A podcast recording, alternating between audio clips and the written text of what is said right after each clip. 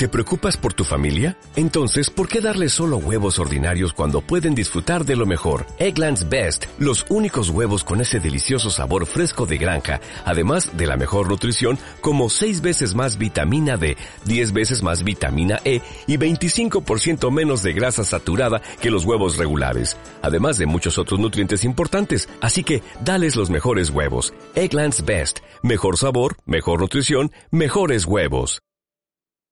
Si estás sufriendo síndrome premenstrual, dile adiós con Analgem Fem. Olvídate de esos molestos síntomas como cólicos, retención de líquidos, inflamación, dolor y todo lo demás que no te deja vivir en paz. Gracias a la triple acción de su fórmula con naproxeno, paracetamol y pamabrom, sentirás alivio desde que aparecen los primeros síntomas y durante tu periodo menstrual. Que esos días pasen como si nada con Analgem Fem. Búscalo en tu farmacia. W Radio 96.9. Fotos, fotos, videos, videos, historias, historias. Síguenos en Instagram, W Radio-MX. No te pierdas a Marta de Baile, dentro y fuera de la cabina. W Radio-MX. Marta de Baile. On the go.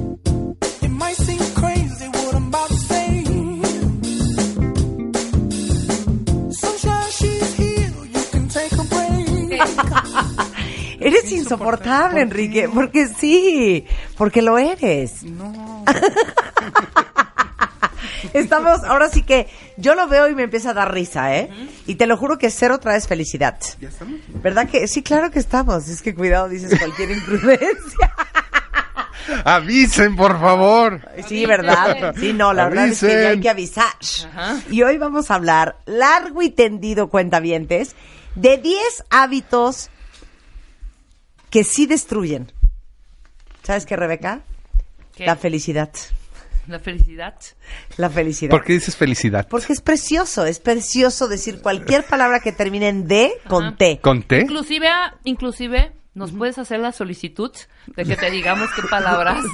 ¿Quieres que te digamos qué palabras Sí, son? por favor. Ok, Sí, te, sí, te sí. vamos a hacer felices ahorita. Ok. Va, Rebeca.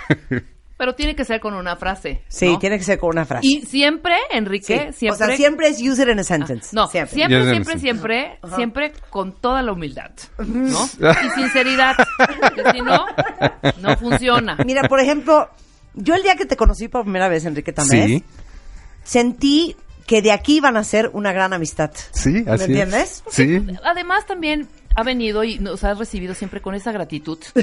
Ujú. ¿No? Que Exacto. tiene que ver con una persona. Y sabes que qué, aunque él habla de, de felicidad, siempre lo hace con muchísima honestidad. Qué, qué agilidad mental, qué bárbaro. No, no puedo. No, no, yo Tú no puedo. puedes, No, lo no acabas de puedo, decir. No. Oigan, qué habilidad. Ajá. Qué habilidad. Te escuchamos. Ahora, El doctor Enrique Tamés es decano regional de la Escuela de Humanidades y Educación del Tecnológico de Monterrey. Bienvenido, esta es tu casa. Muchas Y como gracias. siempre te extendemos toda nuestra amistad. Muchas gracias, Ok. Marta. A ver. Este, pues vamos a hablar, como mencionaste hace un momento, de los 10 hábitos que destruyen tu felicidad. Eh, normalmente cuando hemos tenido programas juntos, pues hablamos de todas las cosas que podemos hacer para incrementar nuestra felicidad, pero ahora vamos a darle un giro distinto y vamos a hablar más bien de aquellas cosas pues que no nos ayudan a ser felices. Vamos, vamos a tener una aproximación no negativa, ¿no? Las cosas que hacemos que minan, que van en contra de nuestros niveles de felicidad.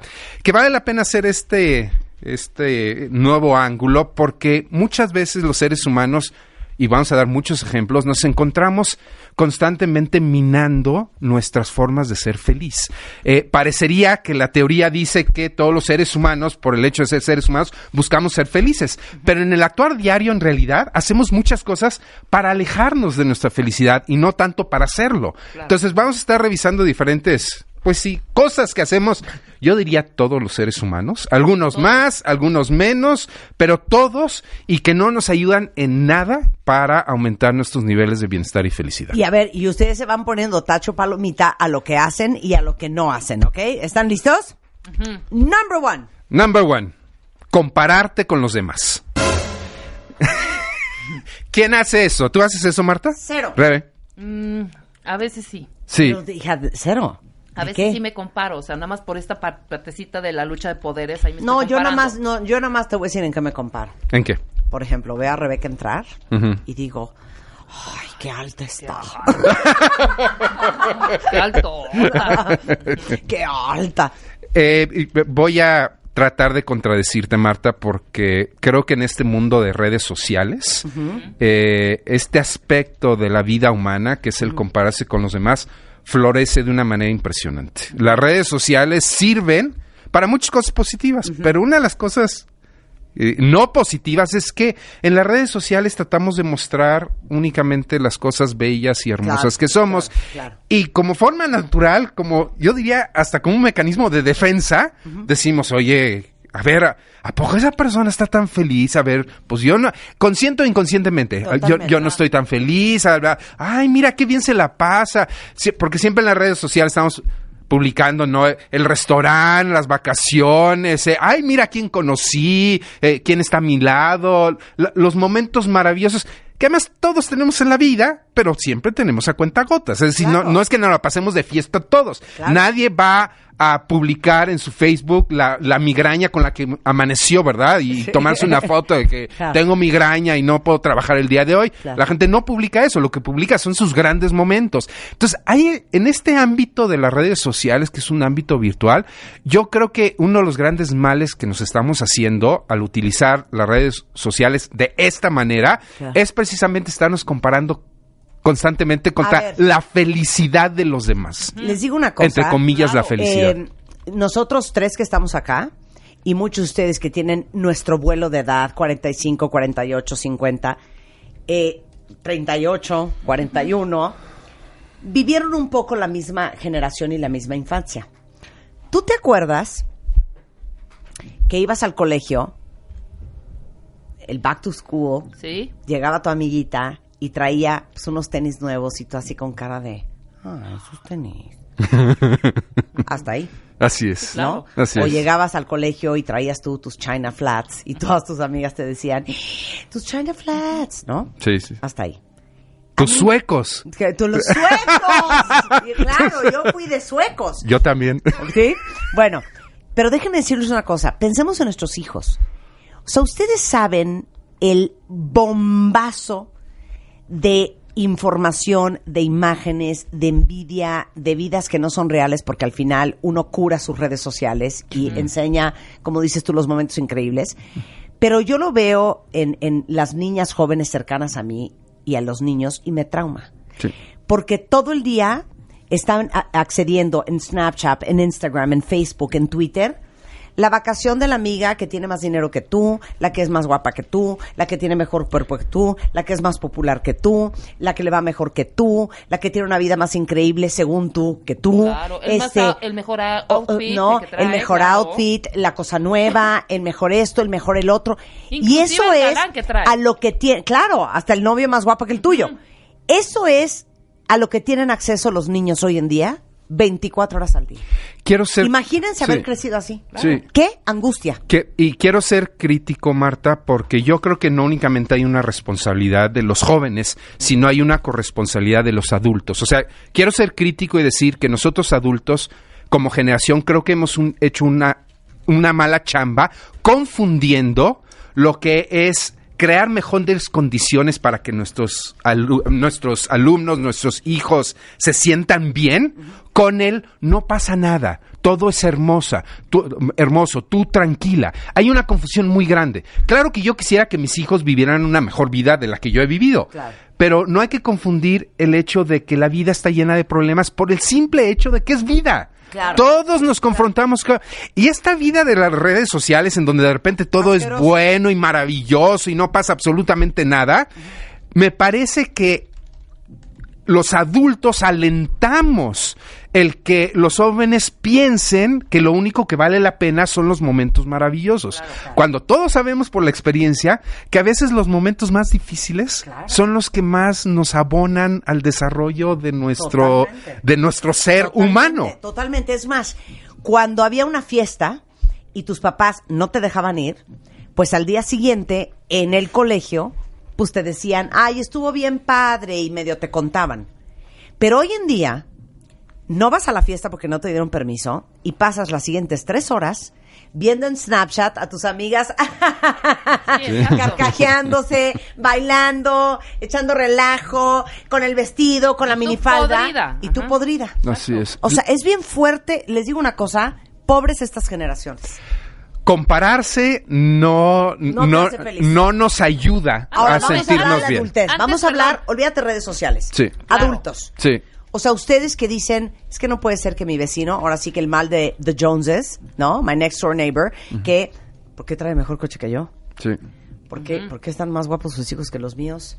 ¿Por qué a Gutiérrez le dieron una promoción y a mí no? O sea, eso también es, es- son comparaciones en la vida adulta espantosas. Claro. El, el otro día estaba pensando, eh, estaba discutiendo con un amigo y él decía que él tenía la teoría de que invertimos mucho más, com- eh, proporcionalmente hablando, invertimos más en carros que en casas. ¿No? A- Hay, a veces tú puedes ir por alguna colonia o ver ciertas casas, ver los carros que estás estaci- estacionados afuera y a veces el carro vale más que la casa o, o muy, muy cerca de la casa. ¿Por qué pasa esto? Y entre mí y mi amigo llegó, llegamos a la conclusión de que el carro es más visible para los demás. O sea, es, es mucho más fácil que el, el otro te vea en tu carro que el otro te vea en tu casa. Entonces hay una razón para que tu carro sea algo, una mejor versión, claro, una mejor versión de ti mismo. Entonces, eh, por supuesto que no hay que circunscribir este fenómeno a la juventud. Podemos ver que en los adultos pasa básicamente lo mismo. Entre más nos estamos comparando con los demás, es mucho más difícil enfocarnos sobre las cosas que uno tiene buenas, sobre las cosas que uno tiene de manera positiva. Claro. Eso yo creo que de chavito lo debes de como de ir aprendiendo, ¿no? Desde chiquito. Yo La- me acuerdo, espérame, ahorita que seas, no habían redes ni nada. Fuimos a casa de unos primos y estaba el árbol de Navidad y los primos estábamos viendo todo lo que le había traído Santa Claus a la prima, ¿no? Y estábamos diciendo, no, seguro esa, cas- esa caja es la comiditas. Y esa cajota enorme es no sé qué, no sé cuánto. Nosotros nos estábamos divirtiendo, teníamos 10 y 8 años, ¿no? Mi papá todas las navi- todas, todos, todo, todas las navidades, todas. Mi papá tiene 87 años. Sí. Su discurso es, recuerdo esa vez que mis hijas sufrían viendo los juguetes de los demás Sí, y yo no, y yo no podía, podía. darles esos juguetes. Y no, nosotros estábamos, digo, papá, o sea, tú te contaste una historia Así comparando con la otra familia. Así es, ¿no? así es. Cuando tú de niño a lo mejor estabas metido en otro rollo, fijándote en otras cosas. ¿Me entiendes? Totalmente de acuerdo, totalmente de acuerdo. Claro. El, el, el hecho de recordar que en la infancia o cuando el día de hoy vemos a niños jugar, el hecho de ver que con las cosas más simples llegan a estar muy contentos y felices, es algo que vamos retroalimentando socialmente de manera negativa. No, es que necesitas tener esto para estar contento, este juego muy sofisticado, este carrito más grandote, este bien material que me va a ayudar a sentirme mejor. Es una proyección del adulto al squinkle. Claro. Muchas veces los squinkles, Sí, con tal de tener a su amigo afuera, en la calle, jugando algo, es más que suficiente para pasarse la bomba. Miren, nosotros hacemos un esfuerzo sobrehumano en este programa porque no nos idealicen, ¿eh? Y por ser transparentes y ser bien honestas con quiénes somos y quiénes no somos. Así es. Porque es horrible idealizar a alguien a quien admiras y creer que es perfecta, que todo le sale bien, que qué increíble, que tiene lo mejor de todo, que todo le sale bien, que no tiene problemas, Hombre. porque eso no es cierto. Y vendernos como personas públicas así sería hacer un disservice para la gente. ¿Tú, tú no eres perfecta, Marta?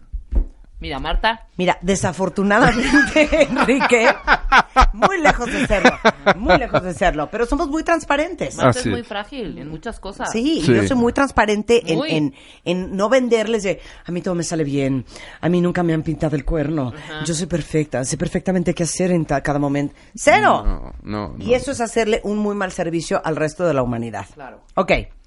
Segundo punto, y este les va a doler muchísimo. No apreciar lo que tienes. la música. Híjole, este, sí, este sí está, sí está duro este, ¿eh? O sea, ¿cómo? Eh, hemos, hemos caído en la provocación de pensar que aquello que uno tiene o que uno es no es suficiente. Llevamos varios siglos ante la idea, ante la concepción de que siempre se puede estar mejor. y en el enfoque que tenemos hacia el futuro de que siempre podemos estar mejor, dejamos de apreciar en dónde estamos parados en el momento, lo que tenemos en el momento, con quién estamos en el momento. Entonces ese enfoque en lo que puede ser, desenfoca.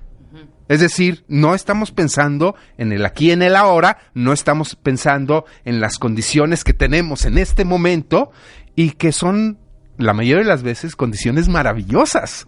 Eh, cuando pensamos a lo largo de un día, la mayoría de los seres humanos, vamos a pensar en la Ciudad de México, vamos a pensar en el país, pues la mayoría de las veces, la mayoría de los seres humanos estamos teniendo un buen día. Tenemos momentos difíciles, complicados, de repente el tráfico, el trabajo, el jefe, pero cuando hacemos un recuento, pues vemos que la mayor parte del tiempo no nos está sucediendo ninguna tragedia. Claro. Y sin embargo, la tragedia sirve para echar a perder todo lo que hemos construido a lo largo de un día o a lo largo de una semana. Claro. De hecho, de las cosas que a mí más me ha impactado en este programa, es una vez hace mucho que tuvimos un programa en donde estábamos hablando de testimonio de gente que había sobrevivido al cáncer. Y las tres personas que estaban aquí en el estudio Cuentavientes dijeron, literal, ¿eh? Lo mejor que nos ha pasado es tener cáncer. Sí. Y todos nos quedamos así de, ¿de qué estás hablando? Y todos dijeron lo mismo. El cáncer nos ayudó a ver la vida de una manera en que nunca lo hubiéramos podido ver antes. Y claro, la gente que está al borde de la muerte, la gente que se escapó de morir y no se murió, la gente que le dio cáncer y sobrevivió, te dice un poco esto. O sea, dejo de enfocarme en estupideces, le doy importancia a lo que verdaderamente lo tiene, aprecio cada día y cada momento con la gente que quiero, con las cosas que tengo, con lo que sí hay, y ese es el regalo más increíble, Fíjate, tú lo dijiste muy bien, con lo que sí hay. con lo que sí hay. ¿Por qué no me enfoco en lo que sí hay y no enfocarme con lo que no hay? Porque siempre habrá, no hay. O sea, siempre Claro, faltará. Siempre faltará algo. Entonces, hay, hay dos filosofías en la vida. Pensar desde la escasez o pensar desde la abundancia. Si pensamos desde la escasez, siempre va a hacer falta algo. Si pensamos desde la abundancia, siempre vamos a tener todo lo que necesitamos. Bueno, entre risa y risa, pero lo hemos dicho muchas veces, cuando se vean en el espejo y digan, no puedo creer mis caderas, o no puedo creer mis chichis, o sea, ya, de veras, ya, Mi ya al piso. Mi- nada más piensen que podrían no tenerlas. Claro. Así es, así es. Y vamos en el punto número tres. Dejar que el miedo o el odio te controlen. Uy. Uy, ahí se nos apuntan varios, ¿eh? Eh, A eh, ver. eh, déjame echar un rollito. Durante la mayor parte de la existencia humana sobre este planeta, estas emociones negativas como el miedo, la angustia, le han ayudado al ser humano para sobrevivir. O sea, el, el- el- el- miedo no es un estorbo, el miedo Claro, te es hace algo, moverse, te hace te hace moverte. moverte, te hace sobrevivir y, y no pensemos en las condiciones actuales, pensemos en condicion- condiciones primitivas o de culturas antiguas en donde la gente, la mayor parte de la gente pues estaba buscando cómo sobrevivir el día, Claro, y te no, o sea, alerta. no digamos la semana, el mes, no, cómo cómo vas a llegar esa noche, no, con vida. Entonces, hay que entender que en esa situación en la que han vivido la mayoría de los seres humanos a lo largo de la historia, pues sentimientos como el miedo y la angustia, la paranoia y pues son sentimientos que le han ayudado al ser humano a sobrevivir. De hecho, yo diría el, el- el ser humano que es más miedoso es más precavido y pues ser más precavido es el que sobrevive. Y esas, esas emociones genéticamente se van transmitiendo. Claro. Ahora, Claro. Hoy en día podemos decir que muchos seres humanos, no todos desafortunadamente, pero muchos seres humanos sobre el planeta Tierra el día de hoy, pues no, no tienen que preocuparse de cómo sobrevivir en la noche. Damos casi, casi por un hecho. Oye, no únicamente que vas a llegar en la noche, sino a la semana, al mes, y pues la gente muy afortunada puede planear en años. Es decir, vivimos una circunstancia muy distinta. Y sin embargo, esos sentimientos del miedo, la angustia, siguen estando muy presentes. Claro. ¿Por qué? Porque son parte de nuestro DNA, porque son parte de nuestra constitución esencial como seres humanos. Entonces, el hecho de decir que el miedo o el odio nos controlen, primero, hay que reconocer que no tiene nada de extraño. ¿Por qué? Porque somos seres humanos. Y por ser seres humanos, por tenerlo, repito, en nuestro DNA, pues el miedo, el odio y todos esos sentimientos son parte esencial nuestra. Ahora, dadas las circunstancias actuales, ¿qué podemos hacer para que el miedo y el odio no nos controlen. ¿Por qué? Porque eso nos ha ayudado durante miles de años. Ahorita no nos ayuda, al contrario, nos estorba. ¿Cuántas, en, en- cuántas veces nos podemos encontrar en la cotidianidad que algo nos da miedo y que no tiene por qué darnos miedo? O sea, una fobia, una, ¿no? Eh, yo tengo un tema, por ejemplo, hablando de la honestidad y de que somos seres humanos. Yo y los elevadores no nos llevamos bien. Yo me subo a un elevador Y te pones ansioso. empiezo. Los aviones tampoco me caen muy bien. Eh, desde chico me detectaron agorafobia, ¿no? Entonces, de repente estos espacios grandes donde hay mucha gente me ponen muy Te ponen mal. mal, Sí, claro. me pone. Ahora, ¿qué me va a pasar? No va a pasar nada. Nada. No, no me va a pasar absolutamente nada. Sin Oye, embargo, esas circunstancias eh, lo dominan a uno. Oye, el miedo al fracaso, cuentavientes. Claro. ¿Cuántos de ustedes no se han aventado a hacer lo que quisieran hacer o lo que saben en su alma que tienen que hacer porque les da pavor fracasar? Y con el pavor al fracaso viene el otro gran pavor del ser humano, que es el pavor al ridículo, a, a ser juzgado, a ser rechazado, a no ser mal. aceptado y que digan, te lo dije, eres un imbécil, pues ¿para qué vas a poner un negocio si tú no sabes de eso? Así es. Entonces, estas, esta, esta combinación de factores, a muchos de ustedes a lo mejor los tienen paralizados. De qué miedo que no me salga el cuento. Qué miedo tomar una mala decisión. Qué miedo este, cometer un error. Y, y si el miedo no fuera suficiente, viene su pareja, el odio. Regresando del corte, siete cosas, cosas más, siete hábitos más, siete cosas más, siete hábitos Como en- más. En colombiano estás Exacto, hablando. que destruyen la felicidad. Con Enrique Tamés en W Radio. No se vayan. Síguenos en Instagram como Marta de Baile. No te pierdas contenido extra y lo mejor del día. Instagram, Marta de Baile. Escucha nuestra música y contenidos en Spotify. Búscanos como Marta de Baile. Estamos en profundas conversaciones con el doctor Enrique Tamés. Él es eh, filósofo, es decano regional de la Escuela de Humanidades y Educación del Tecnológico de Monterrey y está en la Ciudad de México bastante seguido y tenemos la es. fortuna de que venga al programa a hablar de la felicidad con nosotros. Hoy estamos discutiendo cuáles son los 10 hábitos que destruyen nuestra felicidad y ya hablamos de la mala idea que es compararte con los demás. Ya hablamos de la mala idea que es no apreciar lo que tenemos.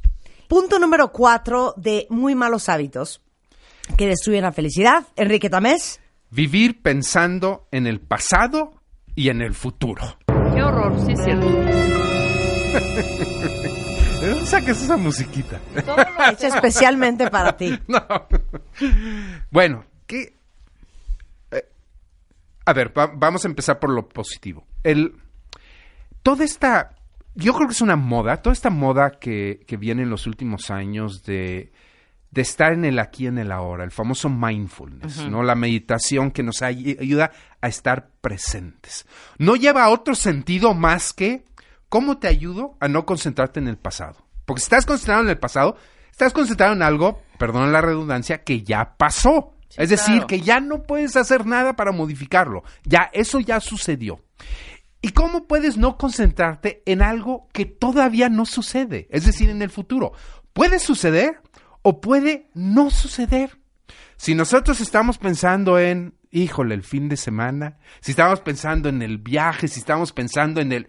y no- o estoy pensando en el, ay, es que fulanita, pobrecita, que la semana pasada me dijo esto y que le pasó esto, lo otro.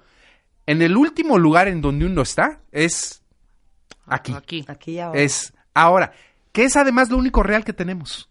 Lo único real es lo que estamos viviendo en este momento.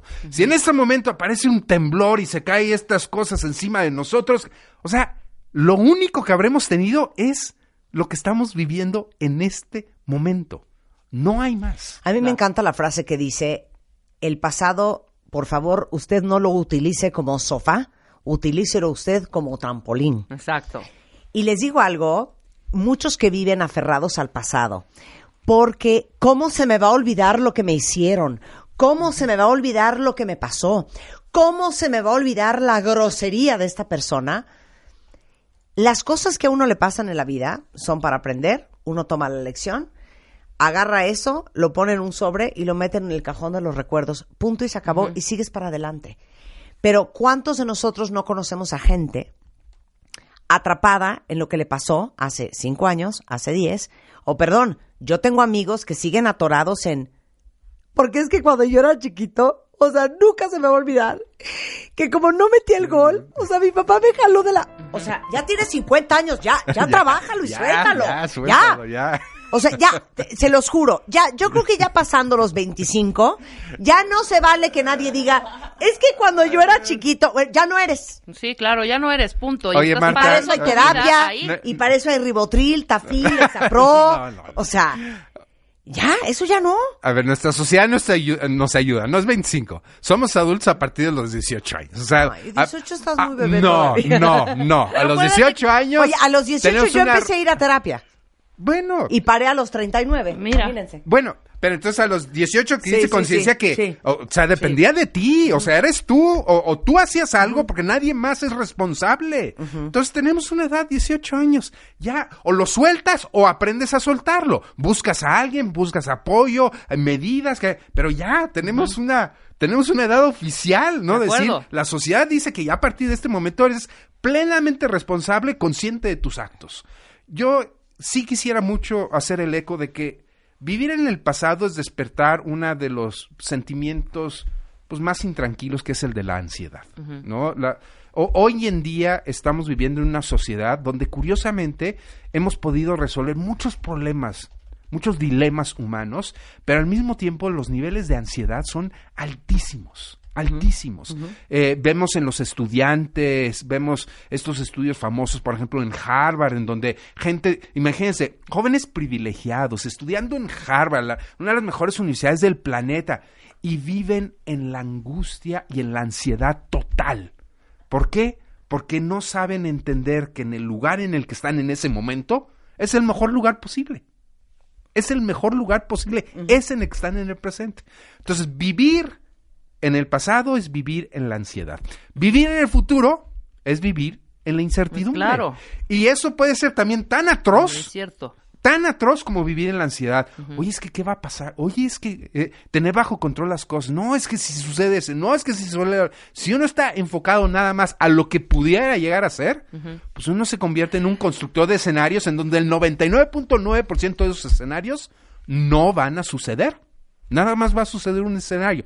Y para saber cuál es ese escenario, peor tantito, para saber si ese escenario va a ser el bueno, porque a veces estamos deseando que pase algo que cuando pasa nos damos cuenta que no era lo que esperábamos. ¿Cuántas veces estamos A ver, claro. ¿Cuántas veces estamos acomodando las cosas? Que es que voy a hacer que suceda esto y esto y esto, esto, porque va a ser maravilloso, porque va a ser extraordinario. Y en el momento en que sucede, nos damos cuenta de que para nada, no era lo que esperamos. También a veces evitamos un futuro, evitamos un escenario. No, es que si pasa esto va a ser una tragedia, me voy a sentir a reprogramar.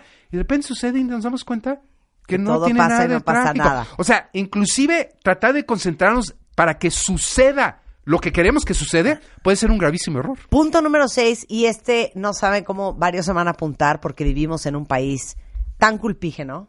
Sí. Pero el punto número 6 es. Dejarte atrapar por la culpa. Ay, se me había olvidado la- el colofón.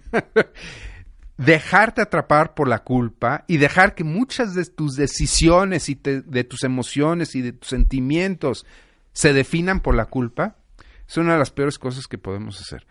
Eh, voy a hacer eco de lo que mencionaste, Marta. No sé si ibas por esa, por esa vertiente Sí. y me corriges si no. Sí. Eh, el decir que vivimos en una sociedad muy culpígena, eh, pareciera ver que hay una responsabilidad aquí de la, de la religión, ¿verdad? Hay, eh, lo hemos comentado aquí en el programa varias veces, hay diferentes índices en el mundo que muestra que el, el sentirte en- con una causa superior a ti te abona tu felicidad, es algo positivo, ¿no? El, llevar una vida religiosa, no forzosamente creer en Dios, pero el llevar una vida religiosa te ayuda a incrementar tu felicidad.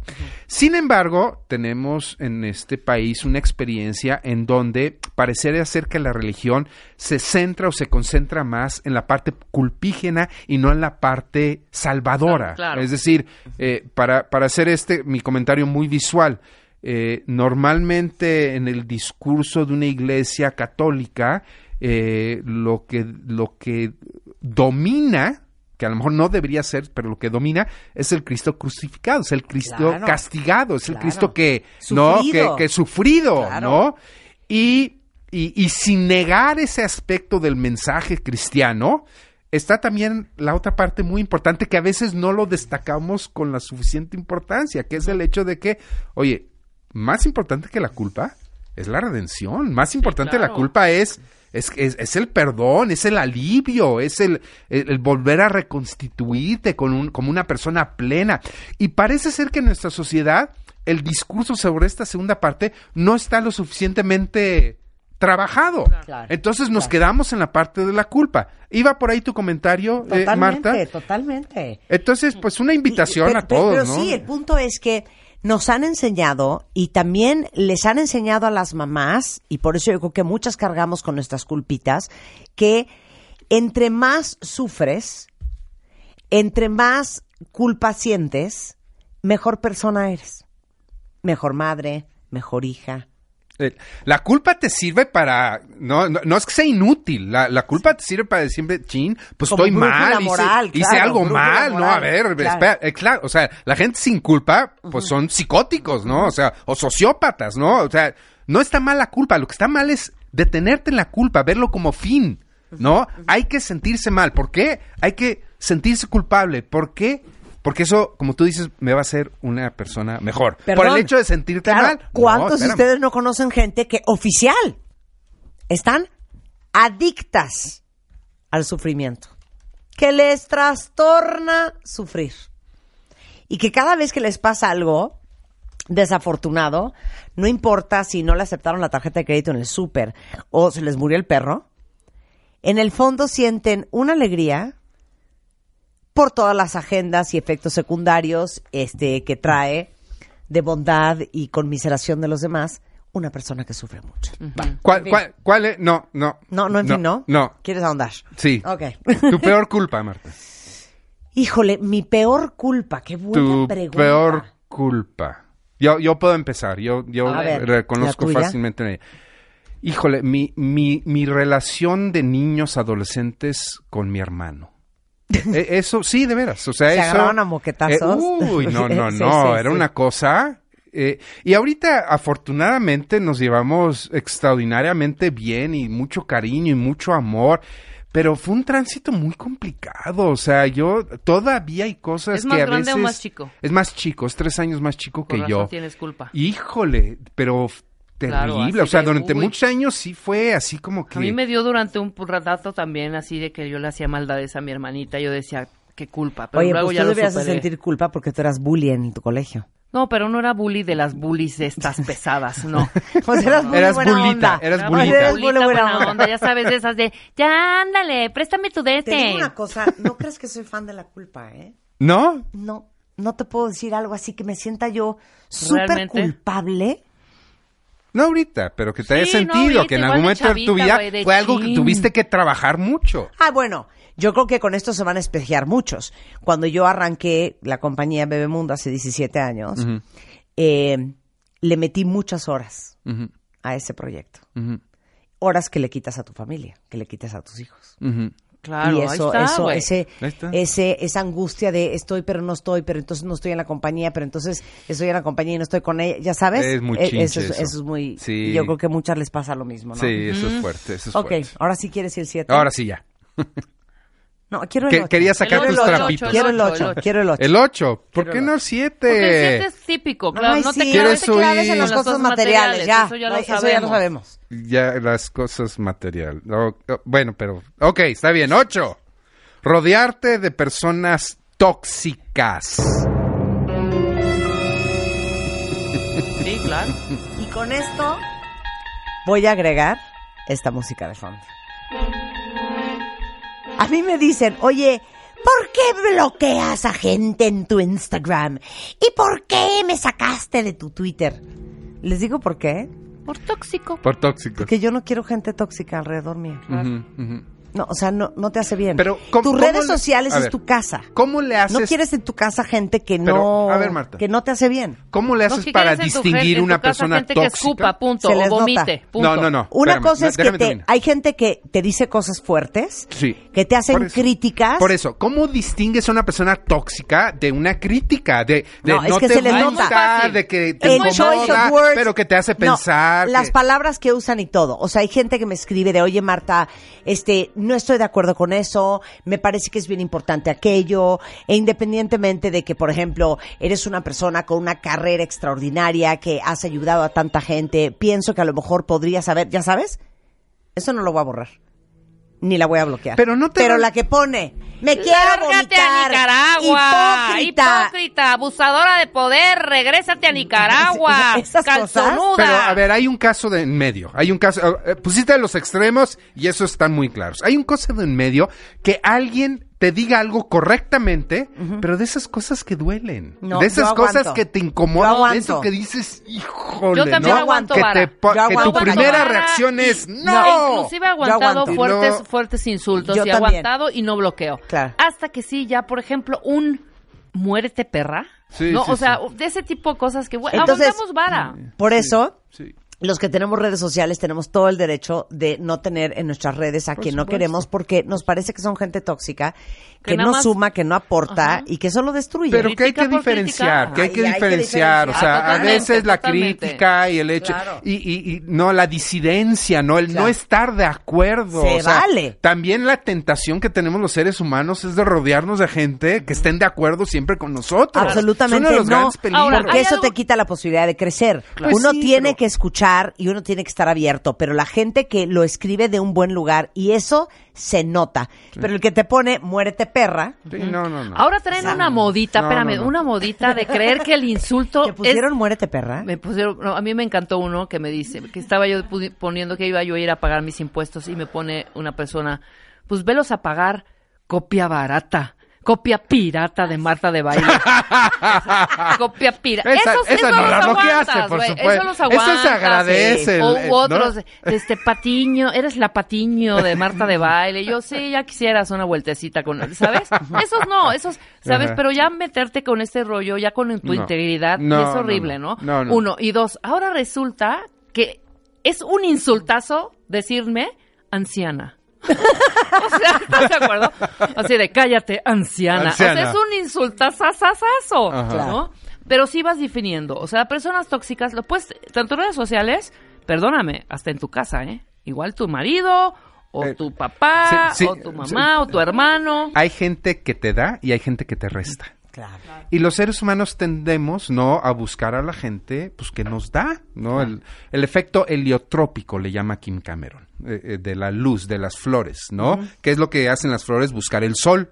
¿Qué es lo que hacemos los seres humanos? Pues buscar a las personas Ay, qué bueno que, brillan, escuchan hacen programa y que tenemos tan buen rating porque significa que buscan tu sol, tu solecito, tu Así- clorofila. Así que yo es. ya me ardija. Tuiteé una foto, una foto muy artística, la verdad, este, ayer y la puse en mis redes. Yo estoy eh, sacando humo de la boca, ¿no? Gente que no me sigue, gente que me sigue sabe, sabe eh, que soy adicta al cigarro, que fumo. Y bueno, de alguna manera también es, hoy bájale un poco tus pulmones, ¿ok?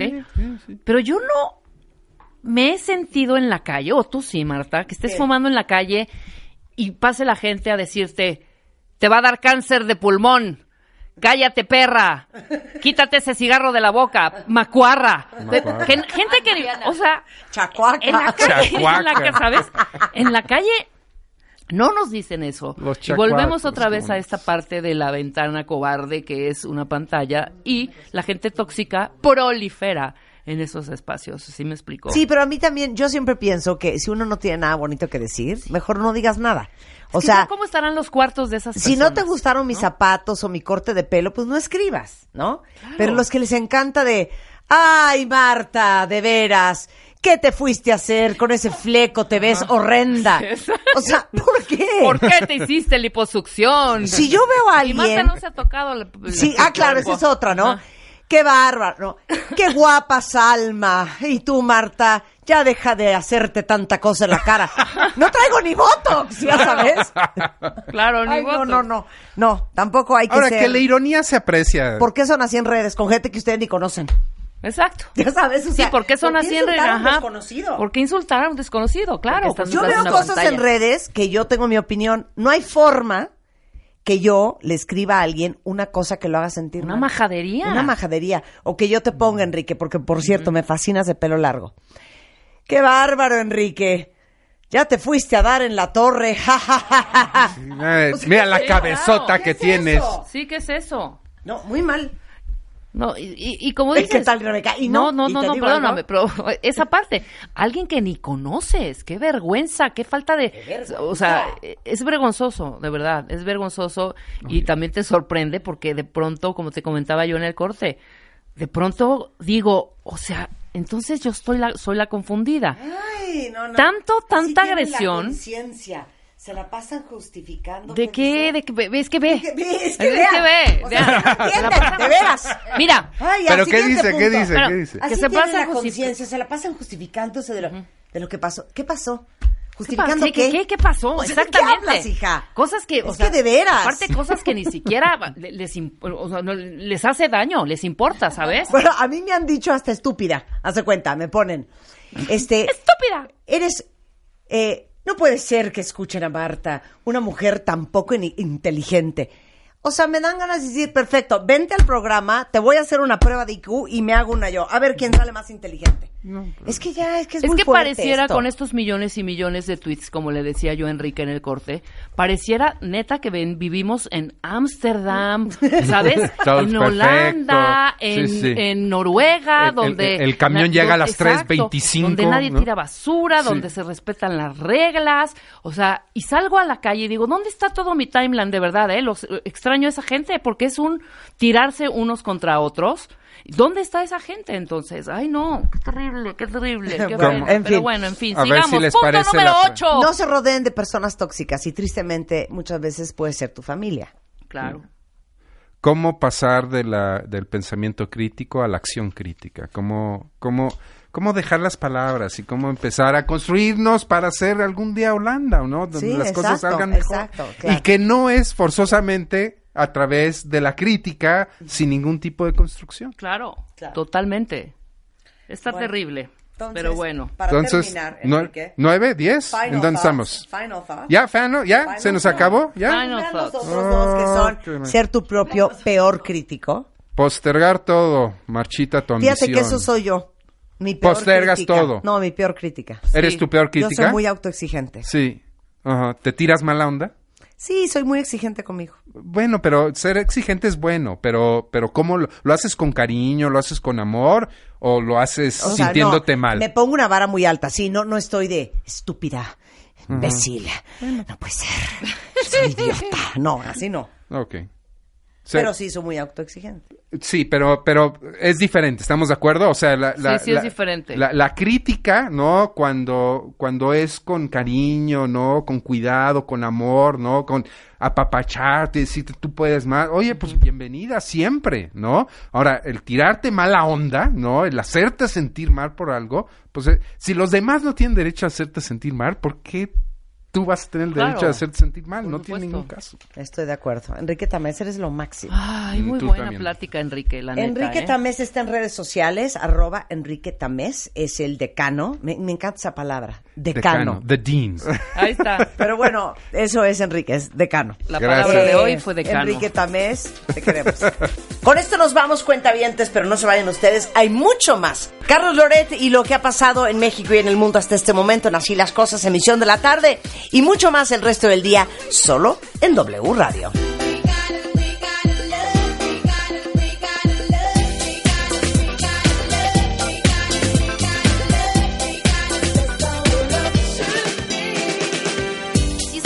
Sufriendo síndrome premenstrual, dile adiós con Analgem Fem. Olvídate de sus molestos síntomas como cólicos, retención de líquidos, inflamación, dolor y todo lo demás que no te deja vivir en paz. Gracias a la triple acción de su fórmula con naproxeno, paracetamol y pamabrom, sentirás alivio desde que aparecen los primeros síntomas y durante tu periodo menstrual. que esos días pasen como si nada con Analgem Fem. Búscalo en tu farmacia. Every day, we rise, challenging ourselves to work for what we believe in.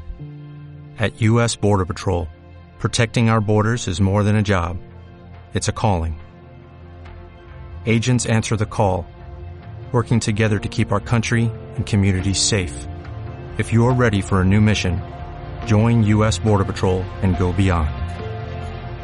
Learn more at cbp.gov/careers.